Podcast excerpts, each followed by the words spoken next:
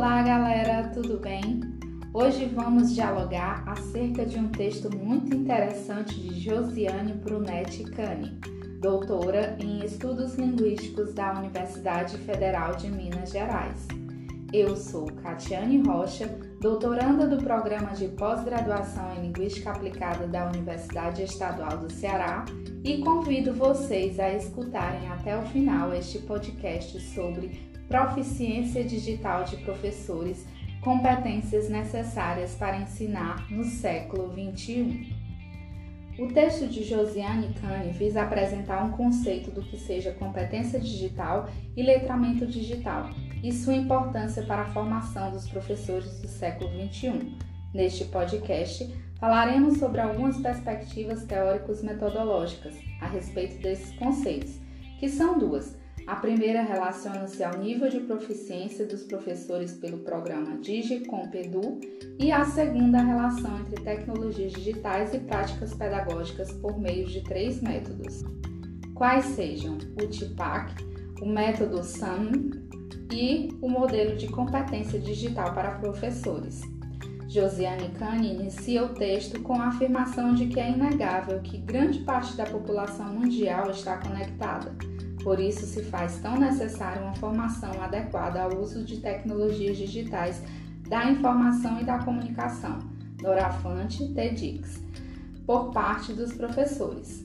Vale ressaltar que a autora afirma que o progresso tecnológico pode acentuar as desigualdades econômicas e sociais. Portanto, é fundamental preparar os cidadãos para o manejo tecnológico.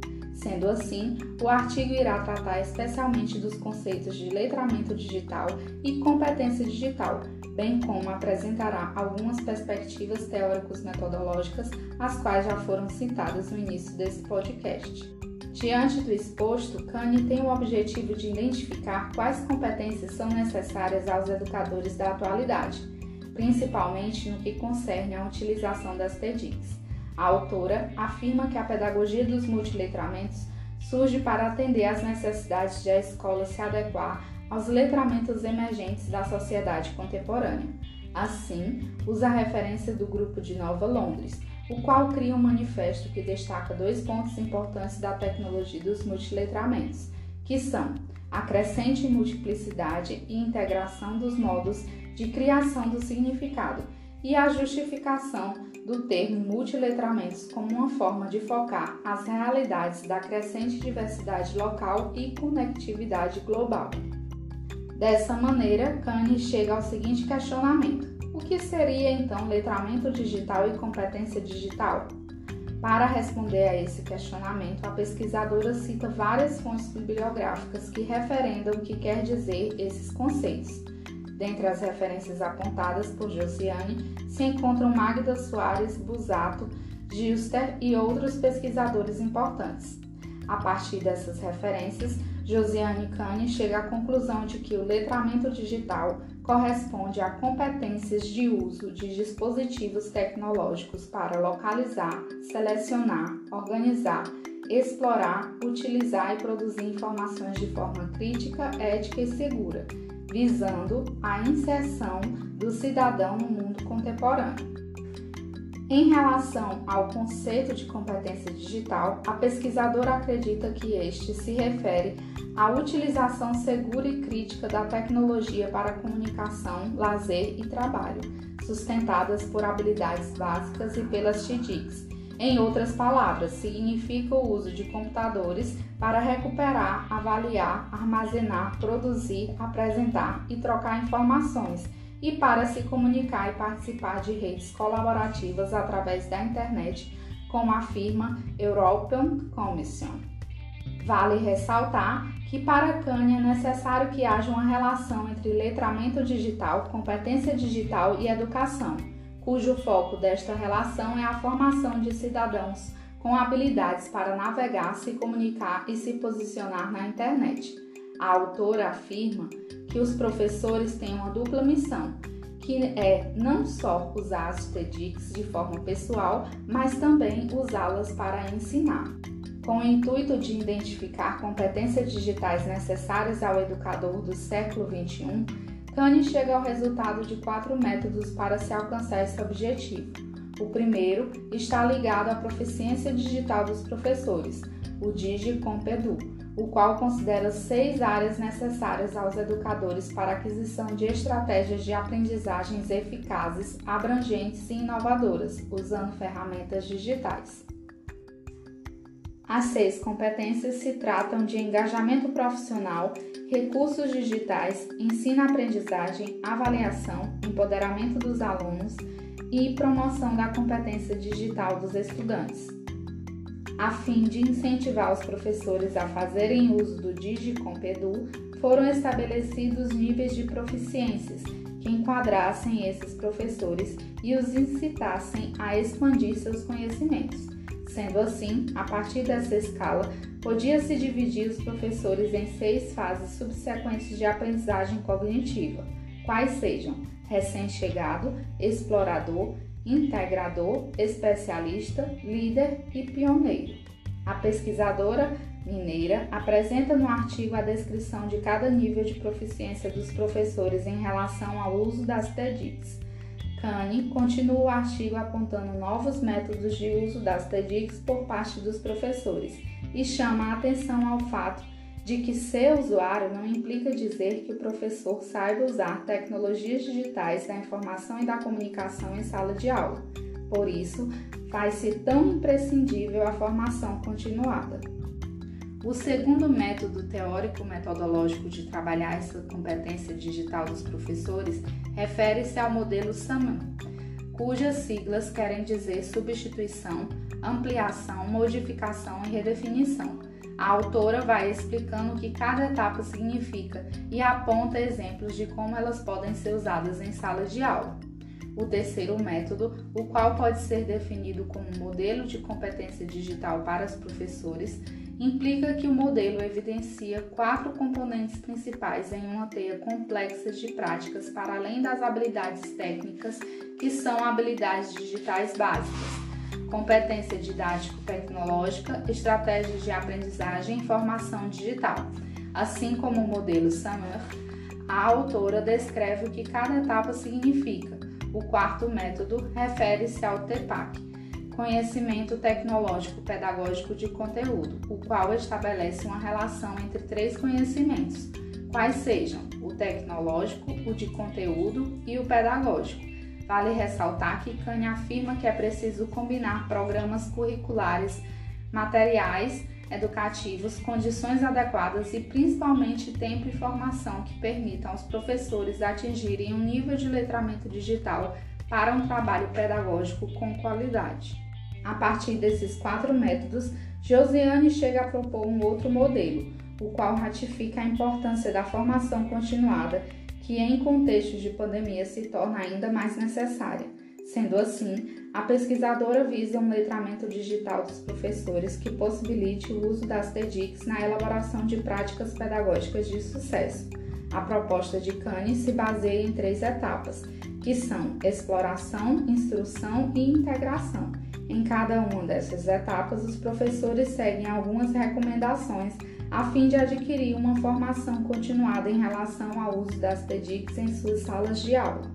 A autora finaliza o artigo fazendo uma breve conclusão de tudo o que foi discutido, reafirmando que a utilização de recursos tecnológicos digitais em educação por si só não garante um trabalho docente eficaz e por isso é tão necessário o letramento digital de professores, uma vez que é fundamental que o que ocorre nas salas de aula se aproxime do que ocorre fora delas.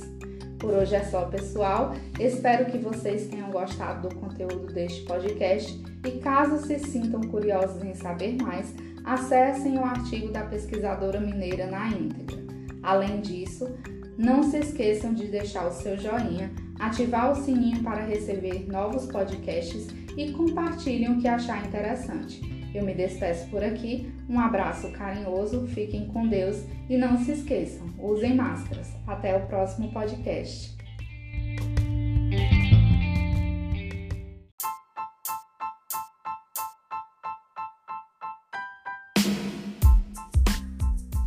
Olá, galera, tudo bem? Hoje vamos dialogar acerca de um texto muito interessante de Josiane Brunetti Cani, doutora em Estudos Linguísticos da Universidade Federal de Minas Gerais. Eu sou Catiane Rocha, doutoranda do Programa de Pós-Graduação em Linguística Aplicada da Universidade Estadual do Ceará, e convido vocês a escutarem até a final este podcast sobre proficiência digital de professores, competências necessárias para ensinar no século XXI.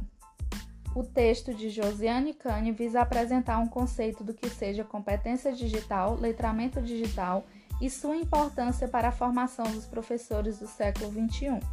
Neste podcast falaremos sobre algumas perspectivas teórico-metodológicas a respeito desses conceitos, que são duas: a primeira refere-se ao nível de proficiência dos professores pelo programa DigiCompedu e a segunda, a relação entre tecnologias digitais e práticas pedagógicas por meio de três métodos, quais sejam o TIPAC, o método SAMIR e o modelo de competência digital para professores.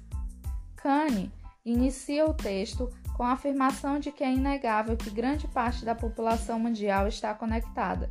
Por isso, se faz tão necessária uma formação adequada ao uso das tecnologias digitais da informação e da comunicação, as TDICs, por parte dos professores.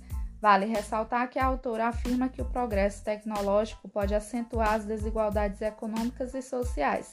Portanto, é fundamental preparar os cidadãos para o manejo tecnológico.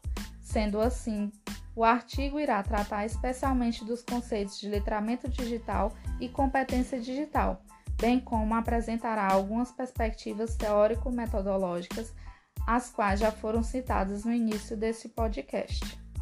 Diante do exposto, Josiane Cane tem o objetivo de identificar quais competências são necessárias aos educadores da atualidade, principalmente no que concerne à utilização das TEDx. A autora afirma que a pedagogia dos multiletramentos surge para atender à necessidade a escola se adequar aos letramentos emergentes da sociedade contemporânea. Assim, usa a referência do grupo de Nova Londres, o qual cria um manifesto que destaca dois pontos importantes da tecnologia dos multiletramentos, que são a crescente multiplicidade e integração dos modos de criação do significado e a justificação do termo multiletramentos como uma forma de focar as realidades da crescente diversidade local e conectividade global. Dessa maneira, Kane chega ao seguinte questionamento: o que seria então letramento digital e competência digital? Para responder a esse questionamento, a pesquisadora cita várias fontes bibliográficas que referendam o que quer dizer esses conceitos. Dentre as referências apontadas por Josiane, encontram-se Magda Soares, Busato, Gilster e outros pesquisadores importantes. A partir dessas referências, Josiane Cane chega à conclusão de que o letramento digital corresponde a competências de uso de dispositivos tecnológicos para localizar, selecionar, organizar explorar, utilizar e produzir informações de forma crítica, ética e segura, visando a inserção do cidadão no mundo contemporâneo. Em relação ao conceito de competência digital, a pesquisadora acredita que esta se refere à utilização segura e crítica da tecnologia para comunicação, lazer e trabalho, sustentada por habilidades básicas e pelas TDICs. Em outras palavras, significa o uso de computadores para recuperar, avaliar, armazenar, produzir, apresentar e trocar informações, e para se comunicar e participar de redes colaborativas através da internet, como afirma European Commission. Vale ressaltar que para Kanye é necessário que haja uma relação entre letramento digital, competência digital e educação, cujo foco desta relação é a formação de cidadãos com habilidades para navegar, se comunicar e se posicionar na internet. A autora afirma que os professores têm uma dupla missão, que é não somente usar as TEDx de forma pessoal, mas também usá-las para ensinar. Com o intuito de identificar competências digitais necessárias ao educador do século XXI, Kanye chega ao resultado de quatro métodos para se alcançar esse objetivo. O primeiro está ligado à proficiência digital dos professores, o DigiCompedu, o qual considera seis áreas necessárias aos educadores para aquisição de estratégias de aprendizagem eficazes, abrangentes e inovadoras usando ferramentas digitais. As seis competências se tratam de engajamento profissional, recursos digitais, ensino-aprendizagem, avaliação, empoderamento dos alunos e promoção da competência digital dos estudantes.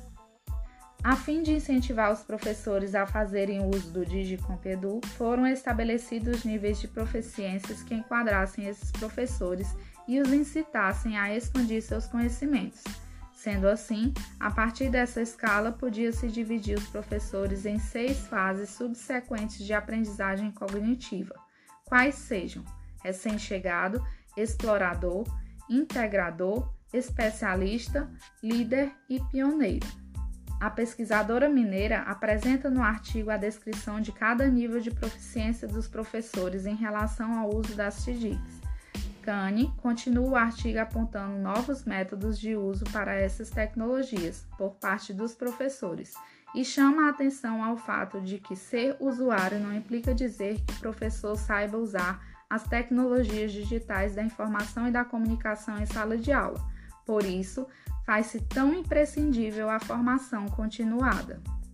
O segundo método teórico-metodológico de trabalhar essa competência digital dos professores refere-se ao modelo SAM, cujas siglas querem dizer substituição, ampliação, modificação e redefinição. A autora vai explicando o que cada etapa significa e aponta exemplos de como elas podem ser usadas em sala de aula. O terceiro método, o qual pode ser definido como modelo de competência digital para professores, implica que o modelo evidencia quatro componentes principais em uma teia complexa de práticas para além das habilidades técnicas, que são habilidades digitais básicas, competência didático-tecnológica, estratégias de aprendizagem e formação digital. Assim como o método Summer, a autora descreve o que cada etapa significa. O quarto método refere-se ao TIPAC, conhecimento tecnológico pedagógico de conteúdo, o qual estabelece uma relação entre três conhecimentos, quais sejam o tecnológico, o de conteúdo e o pedagógico. Vale ressaltar que Kanye afirma que é preciso combinar programas curriculares, materiais educativos, condições adequadas e principalmente tempo e formação que permitam aos professores atingirem um nível de letramento digital para um trabalho pedagógico com qualidade. A partir desses quatro métodos, Josiane chega a propor um outro modelo, o qual ratifica a importância da formação continuada, que em contexto de pandemia se torna ainda mais necessária. Sendo assim, a pesquisadora visa um letramento digital dos professores que possibilite o uso das TEDx na elaboração de práticas pedagógicas de sucesso. A proposta de Kanye se baseia em três etapas, que são exploração, instrução e integração. Em cada uma destas etapas, os professores seguem algumas recomendações a fim de adquirir uma formação continuada em relação ao uso das TEDx em sala de aula. A autora finaliza o artigo fazendo uma breve conclusão de tudo que foi discutido reafirmando que a utilização de recursos tecnológicos digitais em educação por si só não garante um trabalho docente eficiente. Por isso, é tão necessário o letramento digital de professores, uma vez que é fundamental que o que ocorre nas salas de aula se aproxime do que ocorre fora delas. Por hoje é só, pessoal. Espero que vocês tenham gostado do conteúdo deste podcast e, caso se sintam curiosos em saber mais, acessem o artigo da pesquisadora mineira na íntegra. Além disso, não se esqueçam de deixar o seu joinha, ativar o sininho para receber novos podcasts e compartilhem o que achar interessante. Eu me despeço por aqui, um abraço carinhoso, fiquem com Deus e não se esqueçam, usem máscaras. Até o próximo podcast.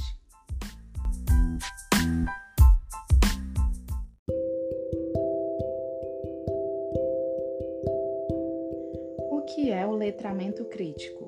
Como podemos ensiná-lo em nossas aulas de língua? Essas e outras questões serão discutidas agora neste podcast. Eu sou Catiane Rocha, doutoranda do programa de pós-graduação em Linguística Aplicada, e espero que você ouça este podcast até o final, a fim de se questionar acerca de como podemos aumentar o letramento crítico de nossos discentes. É inegável que à escola cabe o papel de levar o aluno a ser um sujeito crítico e ativo, o qual está integrado socialmente e age no mundo transformando-o e sendo transformado. Portanto, nós, professores de língua, devemos inserir os alunos em práticas situadas que os levem a adquirir um posicionamento crítico do que leem e escrevem. Para Freire, é imprescindível que o domínio do código escrito vá além do domínio da escrita. Faz-se necessário, então, aprender a ler ouvindo o mundo, ou seja, as aulas de língua devem ser práticas discursivas que possibilitem uma leitura crítica da realidade, como um importante instrumento de resgate da cidadania. Resgate este que reforça o engajamento do cidadão nos movimentos sociais que lutam pela melhoria da qualidade de vida e transformação social. Consoante a isso, Lion Mário Menezes de Souza diz em seu artigo Para uma redefinição de letramento crítico, conflito, produção de significação, que, abre aspas, ler criticamente implica então em desempenhar pelo menos dois atos simultâneos e inseparáveis. O primeiro deles é perceber não apenas como o autor produziu determinados significados que têm origem em seu contexto e em seu pertencimento sócio-histórico, mas ao mesmo tempo, o segundo é perceber como, enquanto leitores, a nossa percepção desses significados e de seu contexto está inseparável de nosso próprio contexto e os significados que dele adquirimos. É assim que podemos apreciar em toda a sua plenitude a complexidade da relação freiriana palavra-mundo. Fecha aspas. Sendo assim, para exemplificar esse posicionamento, utilizamos neste podcast uma tirinha de Mafalda, a qual faz uma crítica ao fato de ficarmos doentes quando lemos as notícias no jornal.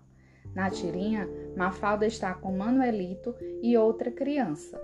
A tirinha é composta por quatro quadrinhos. No primeiro quadrinho, há um menino menor, que tem cabelos assanhados, veste um short preto e está de blusa azul. Ele aparentemente lê um jornal. No segundo quadro, esse menino é observado por Mafalda e Manuelito, enquanto sai desesperadamente dizendo: Tem uma epidemia, não sei do que, vou ficar doente, todo mundo tá de cama. No terceiro quadrinho, Manuelito pergunta a Mafalda, que está de costas lendo o jornal: Mas se ele não sabe ler, o que será que ele viu no jornal? No último quadrinho, Mafalda responde a Manuelito as fotos dos últimos filmes. A partir da reflexão desta tirinha, o professor pode trabalhar vários questionamentos, tais como: qual a relação entre o que o menino vê e o momento que estamos vivendo? As notícias de jornais, em sua maioria, tratam de quais assuntos? Como um menino que não sabe ler lê um jornal? Isso é possível? A leitura é um objeto apenas de textos escritos ou também pode ser avaliação de textos imagéticos? Esses e vários outros questionamentos podem ser feitos a partir do que lemos nas falas dos personagens, mas principalmente do que vemos através das imagens. É impossível não refletirmos sobre o contexto social que estamos enfrentando em relação a tudo que lemos nas mídias e não fazermos uma ponte ao que aprendemos na escola sobre leitura. Essa tirinha é apenas uma ponte do que podemos refletir criticamente sobre o mundo que vivemos. Espero que eu possa ter contribuído ao menos um pouquinho para esclarecer a você o conceito de letramento crítico e dado uma boa sugestão de como trabalhar essa criticidade em textos de sala de aula. Não se esqueça de curtir se gostou e compartilhar esse podcast. Afinal, ele pode ajudar outros professores a pensarem em levar o letramento crítico às suas aulas de língua. Eu me despeço por aqui, um forte abraço e até mais!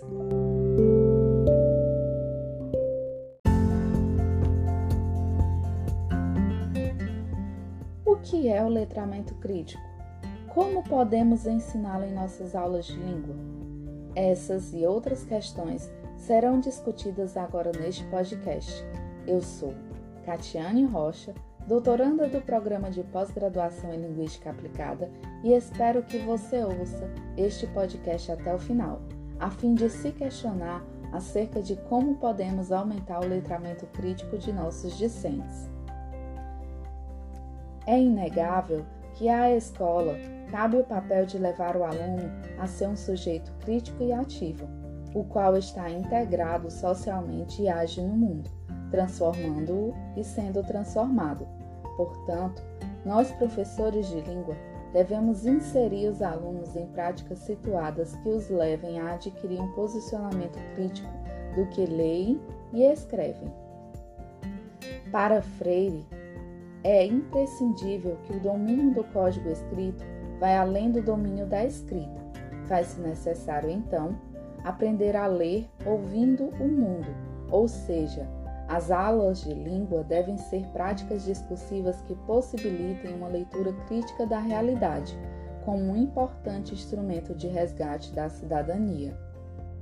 Resgate este que reforça o engajamento do cidadão nos movimentos sociais que lutam pela melhoria da qualidade de vida e transformação social.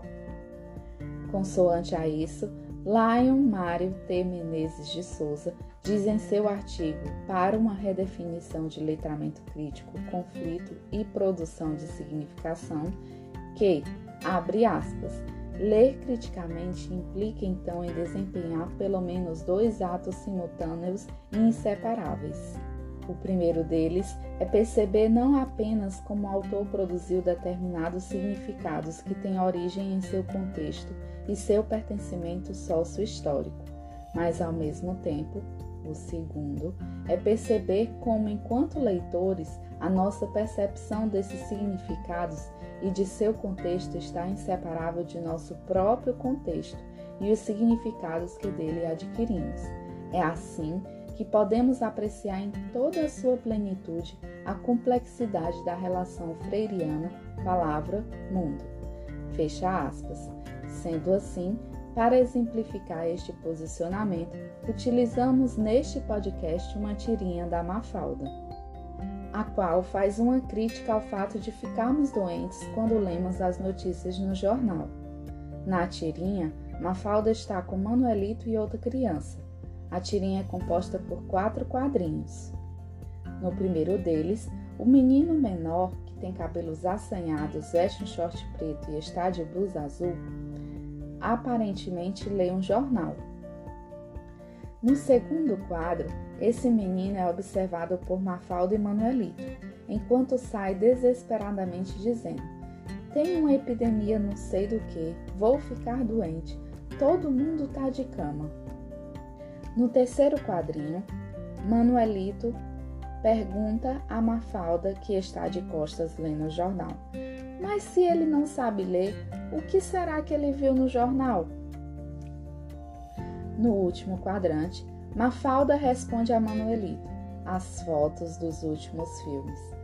A partir da reflexão desta tirinha, o professor pode trabalhar vários questionamentos, tais como: qual a relação entre o que o menino vê e o momento que estamos vivendo?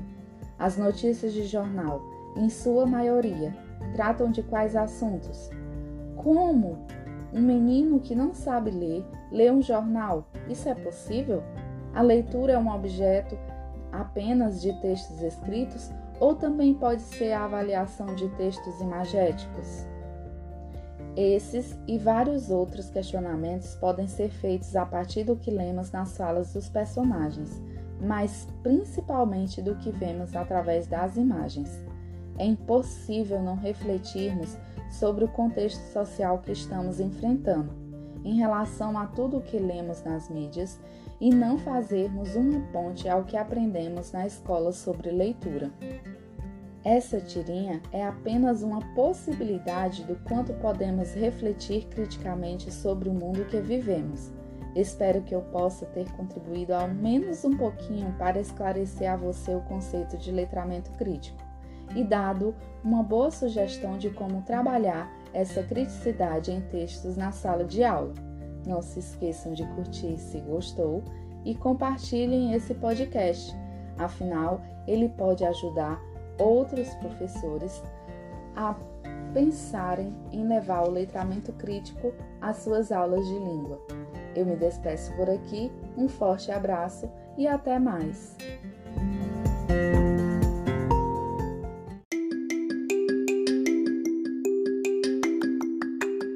O que é o letramento crítico? Como podemos ensiná-lo em nossas aulas de língua? Essas e outras questões serão discutidas agora neste podcast. Eu sou Catiane Rocha, doutoranda do programa de pós-graduação em Linguística Aplicada, e espero que você ouça este podcast até o final, a fim de se questionar acerca de como podemos aumentar o letramento crítico de nossos discentes. É inegável que à escola cabe o papel de levar o aluno a ser um sujeito crítico e ativo, o qual está integrado socialmente e age no mundo, transformando-o e sendo transformado. Portanto, nós, professores de língua, devemos inserir os nossos alunos em práticas situadas que os levem a adquirir um posicionamento crítico do que leem e escrevem. Para Freire, é imprescindível que o domínio do código escrito vá além do domínio da escrita. Faz-se necessário aprender a ler ouvindo o mundo, ou seja, as aulas de língua devem ser práticas discursivas que possibilitem uma leitura crítica da realidade como importante instrumento de resgate da cidadania.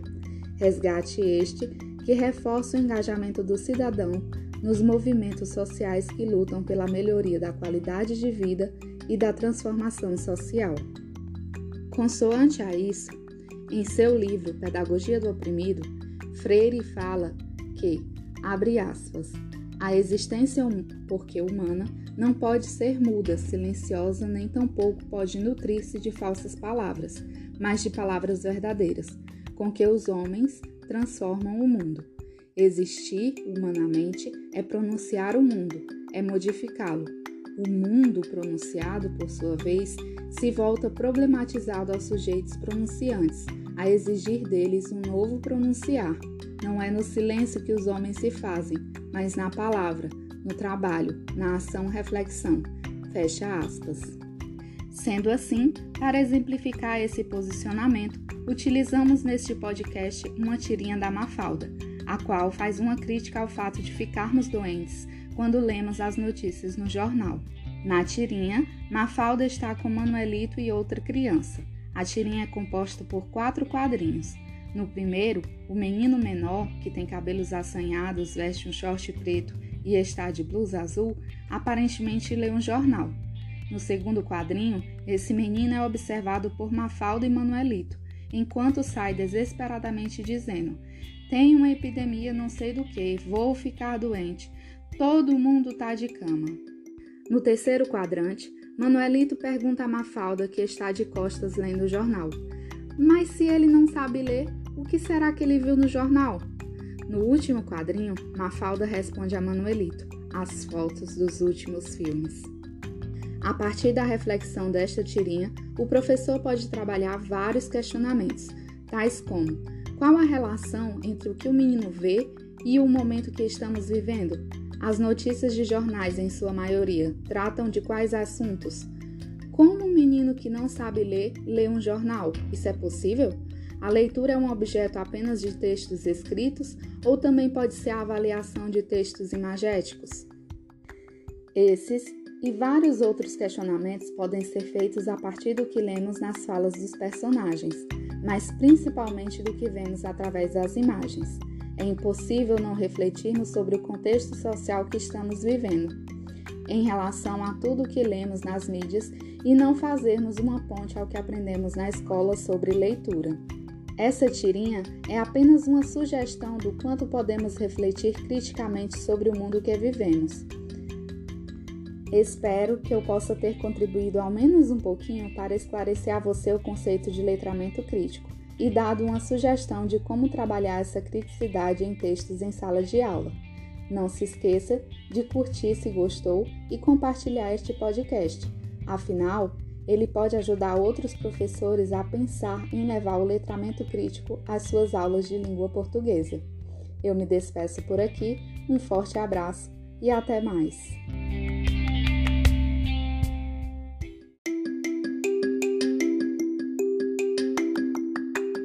O que é o letramento crítico? Como podemos ensiná-lo em nossas aulas de língua? Essas e outras questões serão discutidas agora neste podcast.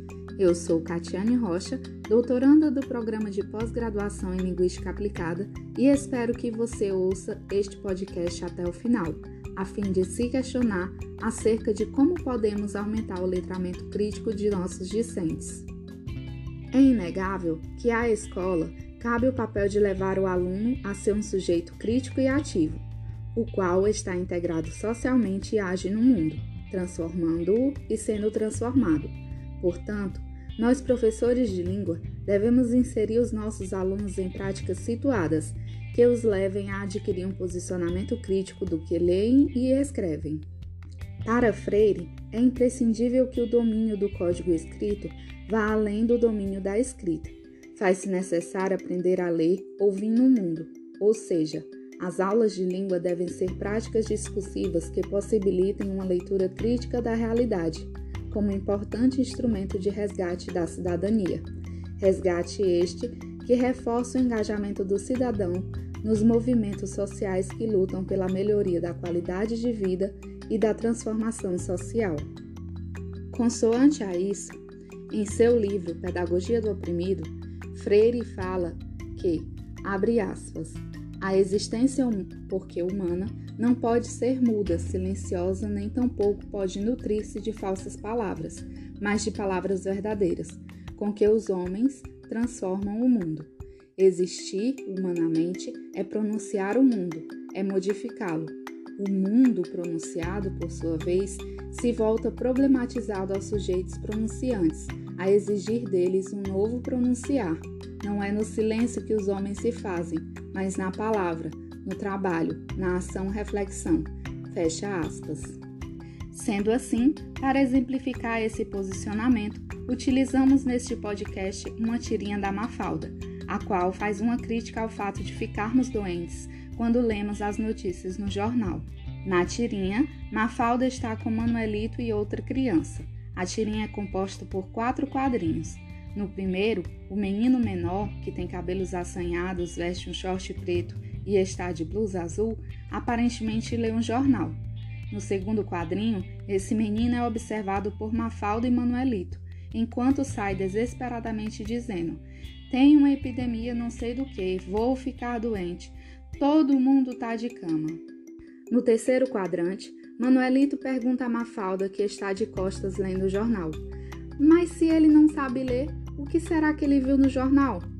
No último quadrinho, Mafalda responde a Manuelito: as fotos dos últimos filmes. A partir da reflexão desta tirinha, o professor pode trabalhar vários questionamentos, tais como: qual a relação entre o que o menino vê e o momento que estamos vivendo? As notícias de jornais, em sua maioria, tratam de quais assuntos? Como um menino que não sabe ler lê um jornal? Isso é possível? A leitura é um objeto apenas de textos escritos ou também pode ser a avaliação de textos imagéticos? Esses e vários outros questionamentos podem ser feitos a partir do que lemos nas falas dos personagens, mas principalmente do que vemos através das imagens. É impossível não refletirmos sobre o contexto social que estamos vivendo, em relação a tudo o que lemos nas mídias e não fazermos uma ponte ao que aprendemos na escola sobre leitura. Essa tirinha é apenas uma sugestão do quanto podemos refletir criticamente sobre o mundo que vivemos. Espero que eu possa ter contribuído ao menos um pouquinho para esclarecer a você o conceito de letramento crítico e dado uma sugestão de como trabalhar essa criticidade em textos em sala de aula. Não se esqueça de curtir se gostou e compartilhar este podcast. Afinal, ele pode ajudar outros professores a pensar em levar o letramento crítico às suas aulas de língua portuguesa. Eu me despeço por aqui, um forte abraço e até mais!